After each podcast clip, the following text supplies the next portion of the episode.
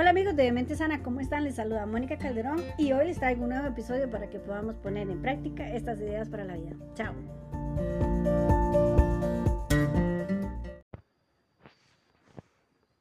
Vean, eh, bueno, quería dejar este video aquí como un material eh, que ojalá sea útil para las personas que lo vayan a ver y que lo puedan analizar, que lo puedan eh, utilizar inclusive en este tipo de temáticas. Hoy voy a hablar acerca de si estamos listos o no estamos listos para amar.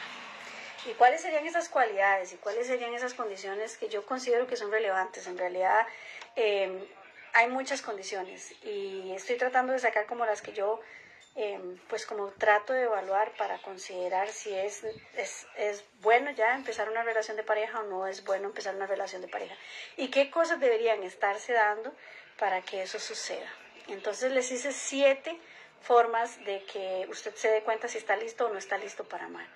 Estas formas no solo vienen de, algo que usted desarrolla, de algo que usted tiene, sino de algo que usted tiene que buscar en el otro y que le pueden servir para, calibrar, para darse cuenta si es una buena o una mala propuesta afectiva lo que puede suceder eh, en este momento de su vida cuando usted está por empezar una relación de pareja.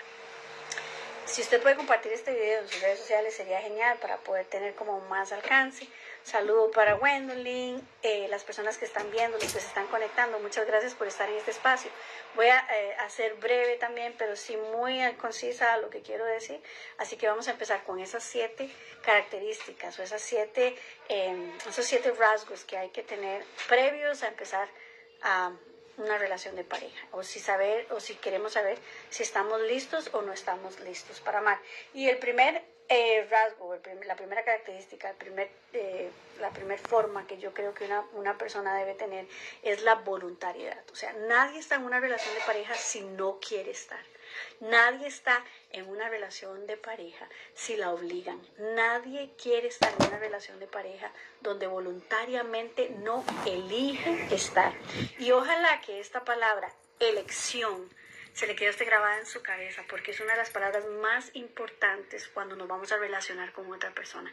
La posibilidad de yo elegir voluntariamente estar o no estar contigo porque entonces evitamos decir, ay, es que me obligaron, es que por compromiso, es que yo nunca pude decir que no. Todos tenemos poder para elegir. Y sé que a veces hay condiciones que nos pueden poner en riesgo y hay condiciones que nos llevan a relaciones donde sentimos que estamos aprisionados, inclusive fenómenos psíquicos que nos hacen creer que tenemos que estar en una relación donde no queremos estar. Sin embargo, siempre es posible elegir estar o no estar. Y todo está en un sí y todo está en un no. Y en esas condiciones que usted está viendo en el otro, que le voy describiendo, a ver si las encuentra, para quedarse o para irse. Usted elige, recuérdelo siempre, voluntariamente estar. A usted nadie lo obliga, a usted nadie lo pone a, condicionado a estar en una relación donde a usted no le conviene estar. Usted puede decir sí, puede decir no. Nunca olvide su poder para elegir. La voluntariedad entonces es el primer elemento que hay que tener en una relación usted voluntariamente elige estar con esa persona. Y cuando voluntariamente elige, vienen otras implicaciones. Por ejemplo, la responsabilidad afectiva. Y la responsabilidad afectiva es ese conocimiento que yo tengo de cómo voy a hacer mi oferta afectiva para ti de manera en que sea favorable para ti y favorable para mí. O sea, esa responsabilidad afectiva que me hace a mí comprometerme, devolverte, cuidarte, hasta cierto punto ofrecerte algo de mi parte que va a ser funcional tanto para ti y posteriormente en la circularidad de pareja para mí, porque esas son condiciones que sean naturales. Lo que es bueno para ti es bueno para mí y yo te lo ofrezco a ti, por lo tanto, desde la reciprocidad, y pongo comillas porque no todas las parejas son recíprocas. Hay parejas que no van a ser recíprocas. La reciprocidad se entrena en la relación de pareja. Entonces, sabiendo que hay responsabilidad afectiva, yo puedo pedirte, tú me puedes ofrecer. Y es un intercambio de compromisos, de lealtades, de... Em, ¿cómo lo podríamos decir?, eh, de contratos afectivos, donde queda marcado qué vamos a hacer, cómo vamos a hacerlo, cuáles van a ser nuestros roles, cómo queremos que esta relación funcione o no funcione.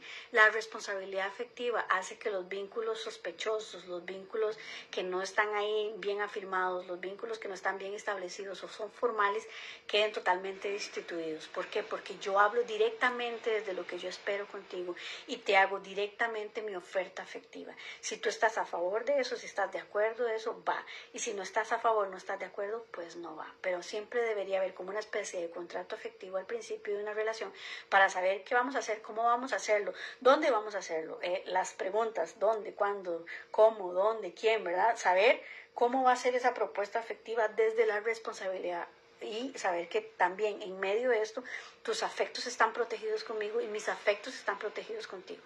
Y todas esas dudas o esas inestabilidades de no saber qué somos, cómo nos debemos comportar, si vamos a andar o no vamos a andar, si lo vamos a hacer público o no lo vamos a hacer público. Todas esas cosas deberían quedar claras principalmente en la pareja. Tercer punto, compromiso. El compromiso es la promesa. ¿Qué promesa te doy yo a ti de estar contigo y tú conmigo? Cuando hay compromiso hay responsabilidad, ¿sí? Cuando hay compromiso hay eh, esa participación del otro, ese interés del otro en construir junto contigo algo valioso, ¿verdad? No solo pasar el rato, no solo ver qué pasa, no solo ver qué sucede, sino el tener la responsabilidad, tener la seguridad de darte en el vínculo un lugar, un momento, un, un espacio que es relevante, no es el espacio de todas las demás, de todos los demás, de quien quiera estar, no, tu espacio es el lugar que yo me comprometo a darte em, voluntariamente desde la responsabilidad afectiva y desde el compromiso que tengo contigo. El compromiso genera seguridad, genera protección, genera estabilidad, genera constancia, genera em, permanencia en el vínculo. Entonces es importante que las parejas las personas que quieran estar listas para amar de una u otra forma puedan eh, comprometerse y saber que cuando tienen un compromiso contigo no van a tener micro compromisos con todo el mundo o compromisos con otras personas con las que podrían poner en riesgo o en amenaza el vínculo que está tratando de construir contigo. Estoy hablando de afectividad de pareja, no estoy hablando de que si usted está en una relación de pareja no pueda tener un vínculo con sus hijos o un vínculo sano con una expareja o un vínculo con su familia nuclear. No, no estoy diciendo eso, estoy diciendo que esas personas amenaza que antes estaban ahí o esas personas con las que yo antes estaba hablando, que ya no voy a hablar con ellas porque tengo un compromiso contigo, te van a generar a ti seguridad, estabilidad, eh, confianza de estar conmigo en esta relación. Y eso te lo ofrezco a través de comprometerme, darte una promesa de que mis afectos son contigo y no con nadie más. Cuarto elemento, la lealtad y la fidelidad son importantísimas. Si usted no está listo para ser leal y no está listo para ser fiel en un vínculo, en una relación de pareja, usted no debería estar en una relación de pareja. Porque romper estos dos elementos en una relación de pareja es la ruina definitiva del vínculo. Es poner en riesgo los afectos de la otra persona.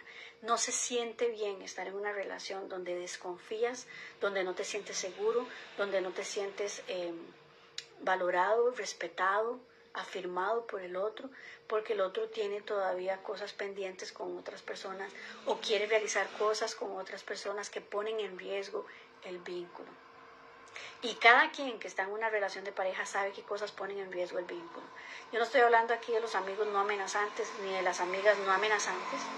Estoy hablando de personas que a veces sostenemos y todavía tenemos relaciones con ellas cercanas que pueden poner en riesgo lo que queremos construir y que pueden hasta cierto punto eh, pues hacer que nosotros voluntariamente, porque nadie nos obliga a ser infieles, nadie nos obliga a ser desleales, tengamos una situación donde ponemos en riesgo nuestra relación de pareja. Entonces, la lealtad y la fidelidad deberían ser dos escudos fuertísimos en un vínculo que se está construyendo y que poco a poco se va a ir acomodando en función de ese compromiso, en función de esa responsabilidad, en función de esa voluntariedad de estar ahí en pareja es todo un proceso. A veces empezamos relaciones y no tenemos definidas estas cosas.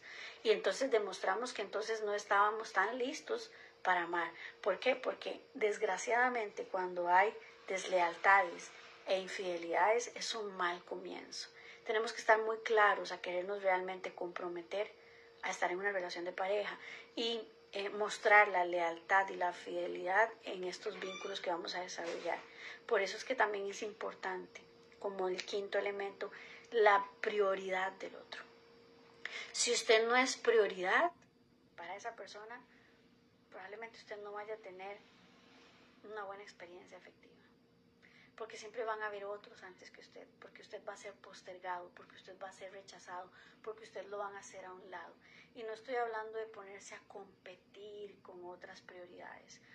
Afectivamente usted tiene un lugar en el, corazón de su pareja, en, en la realidad de su pareja. Usted tiene un lugar de prioridad con el cual nadie debería competir. En, por ejemplo, cuando hay, por ejemplo, hay, hay hijos de por medio o, hay familia nuclear muy cercana a su, a su, a su vida, ¿verdad?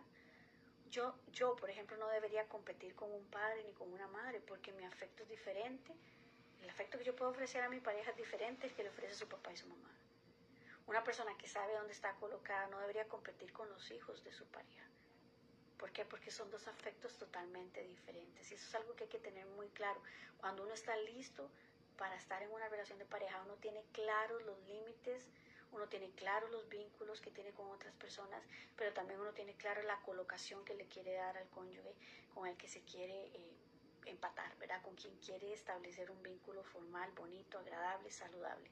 Entonces, prioridad de la relación de pareja, prioridad afectiva, prioridad del cónyuge con el que yo voy a estar, que tiene que ver con el lugar especial que esta persona va a tener en mi vida, para el cual no voy a tener que dividirme o compartirme o, tratar de fragmentarme para funcionar en todas las partes.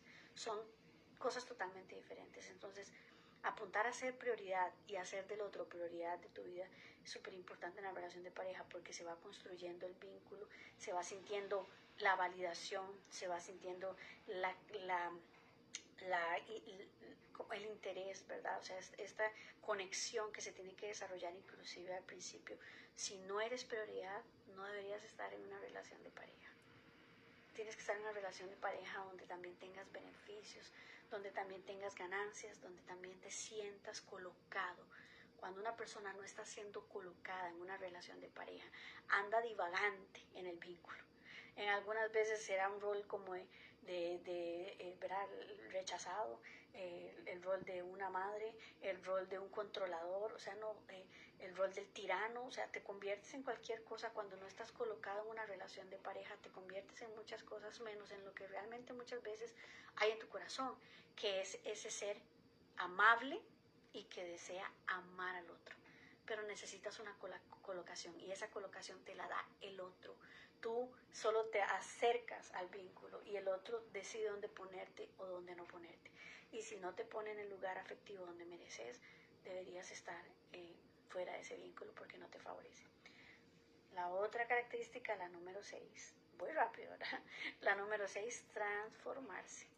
En una relación de pareja, si usted no está dispuesto a transformarse, usted no podría estar tampoco. Será más difícil porque porque hay máscaras del ego que nos dicen, no, no se no lo haga, a usted no le toca hacer esto, quédese así, usted nunca ha cambiado, todo el mundo lo ha aguantado como es.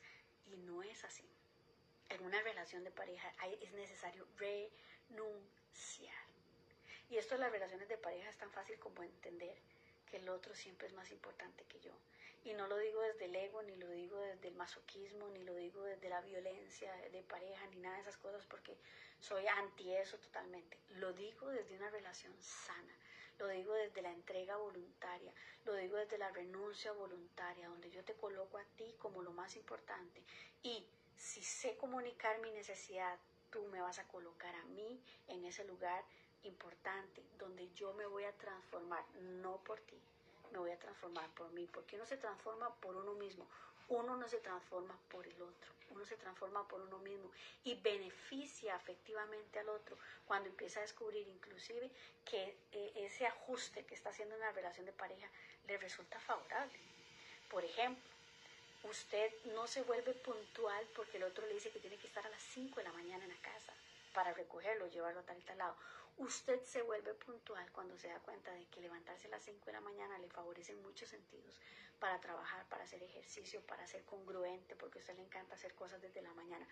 Es una transformación voluntaria hacia uno mismo que beneficia el vínculo, pero beneficia primero a uno. Es ahí cuando la motivación también, si no viene de usted, no va a durar mucho tiempo.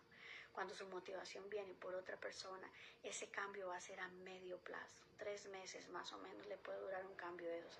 Seis meses cuando es mitad el otro y mitad porque usted quiere hacer el cambio.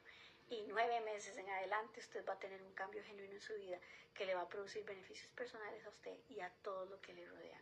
Recuerde, un vínculo donde usted está listo para amar es un vínculo donde usted está listo para cambiar. Usted cambia por usted, usted no cambia por el otro.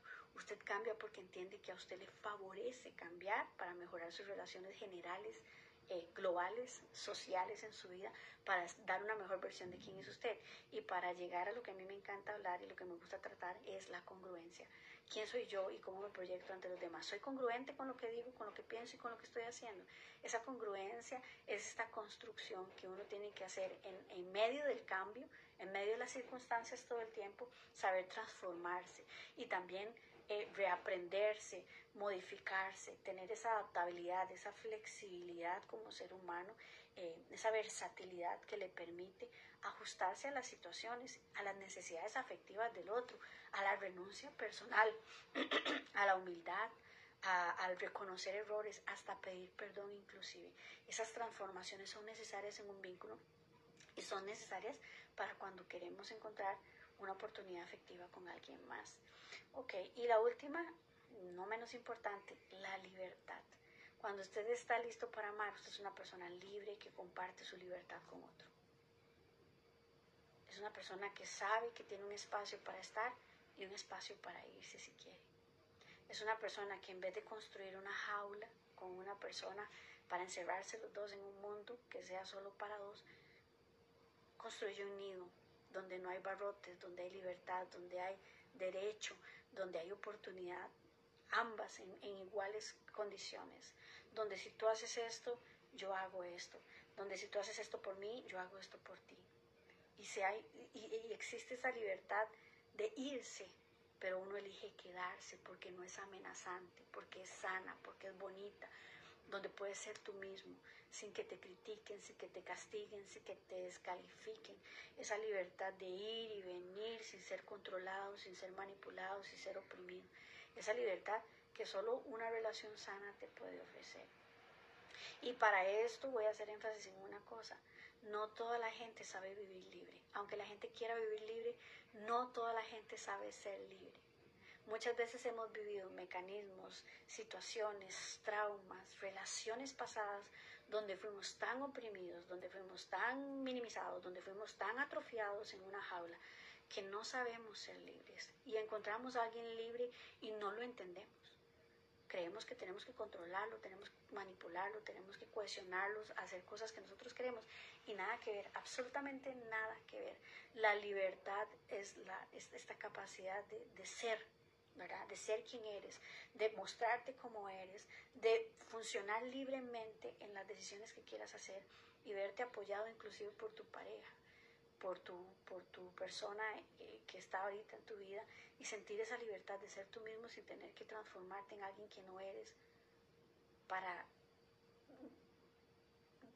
tal, tal vez hasta cierto punto seguir con estas relaciones pasadas tóxicas o estas prácticas tóxicas pasadas donde no eras tú mismo, donde no podías ser libre y tampoco ofrecías libertad porque no la conoces. Entonces, la libertad debería estar en nuestra lista para amar. Esos son los siete elementos. Voluntariedad. Nadie te obliga a estar en una relación de pareja, tú eliges estar. Nadie te cohesiona, tú eliges estar, tú puedes estar sí o no. Hay relaciones que pueden presentarse eh, complicadas, donde sí, hay toda esta opresión y hay todo este, eh, ¿verdad? este control a estar en una relación de pareja, pero tú naciste libre y puedes elegir no estar, es tu elección. Obviamente acompañado muchas veces de gente que te empodere, te apoye, una red de apoyo si fuera necesario. Pero normalmente en una relación donde tú puedes estar o no puedes estar, voluntariamente eliges lo que tú quieres. responsabilidad afectiva. Cuido tu corazón, cuido tus afectos, tus sentimientos, cuido lo que tenemos, ¿verdad? Acomodo todas mis relaciones amenazantes y, te ofrezco una relación eh, responsable a ti afectiva. Compromiso. Te doy una promesa de que conmigo vas a tener seguridad y protección, vas a tener estabilidad, vas a tener constancia, vas a tener momentos, vas a tener eh, oportunidades, vas a tener alegrías. ¿Qué, ¿Qué prometes tú en tu relación de pareja? ¿Qué le puedes dar al otro para que se sienta firme y confiado en ti? Lealtad y fidelidad, dos estandartes lindísimos de la relación de pareja. Es una relación de dos, no de cuatro. Es una relación donde estos dos estandartes van a proteger las amenazas exteriores que pueden venir a destruir el vínculo y te das cuenta de que estás listo para amar cuando puedes desarrollar exclusividad con una persona, proteger a esa persona a través de esa exclusividad y ofrecerle lealtad y fidelidad. Número cinco, prioridad. Cuando tú eres prioridad en una relación de pareja no tienes que estar buscando colocarte en el lugar de nadie, no tienes que estar peleando lugares, tienes una colocación especial afectiva en el corazón de esa persona, te sientes validado, te sientes importante, te sientes ubicado en el vínculo y no asumes otros roles que no tienen nada que ver con, eh, contigo, ¿verdad? Bueno, que puedes desarrollar, pero que no son justos que tú vayas a llevar en una relación de pareja. Em, la transformación, si no estás dispuesto a transformarte, no estás dispuesto a crecer, no estás dispuesto a, madurar, no estás dispuesto a acompañar al otro en este proceso de aprendizaje afectivo, tienes que transformarte, pero te transformas por ti y para ti y beneficias desde tu transformación la relación que tienes con el otro, el vínculo, eh, los afectos, todo, todo se beneficia cuando tú eliges cambiar desde tu motivación personal de hacerlo por ti y para ti. Si lo haces por el otro también vale, pero probablemente la transformación mm, puede estar en riesgo. Y finalmente la libertad, la capacidad de ir y venir, estar o no estar, elegir o no elegir, saber vivir libre, sin necesidad de atarte, sin necesidad de sentirte oprimido, sin necesidad de sentirte cohesionado, simplemente desde la libertad que tú mismo puedes proyectar primero, porque la libertad uno la vive primero. Y siendo libre se encuentra alguien libre que quiere compartir su libertad contigo. Entonces dos libres se encuentran y vuelan por la vida. Es así la libertad. No hay grilletes aquí, no hay opresiones, no hay cohesiones, no hay peligros, hay espacio, hay libertad, hay goce, hay disfrute, hay ir y venir voluntariamente porque no eres amenazante para mí porque me haces libre. Así termino este tema. ha, sido, ha sido algo rápido, es una lista. Eh, es una lista que hice para saber si estamos listos para amar. Y hay muchas cosas más que involucran la afectividad, no solo estas siete cosas que les digo, pero son cosas, siete, cosas relevantes que yo creo que sería bueno hablarlas y bueno, quiero empezar a hacer estos lives, ojalá que los apoyen, ojalá que los escuchen, ojalá que los compartan, que sean útiles para otras personas y ofrecerles desde aquí un breve espacio para hablar de estos temas de afectividad, de pareja, de familia y otras cosas de psicología que a veces son muy relevantes en nuestros tiempos. Entonces, muchas gracias a los que se conectaron, a Paula, Gwendolyn. Gracias, son las que estoy viendo por aquí. Eh, un saludo, un abrazo a la distancia. Gracias por conectarse un ratito conmigo.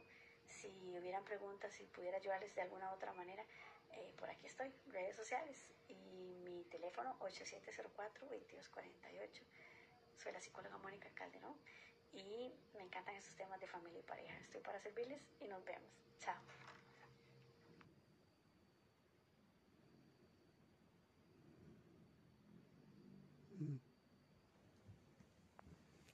Es así rapidito. Nada.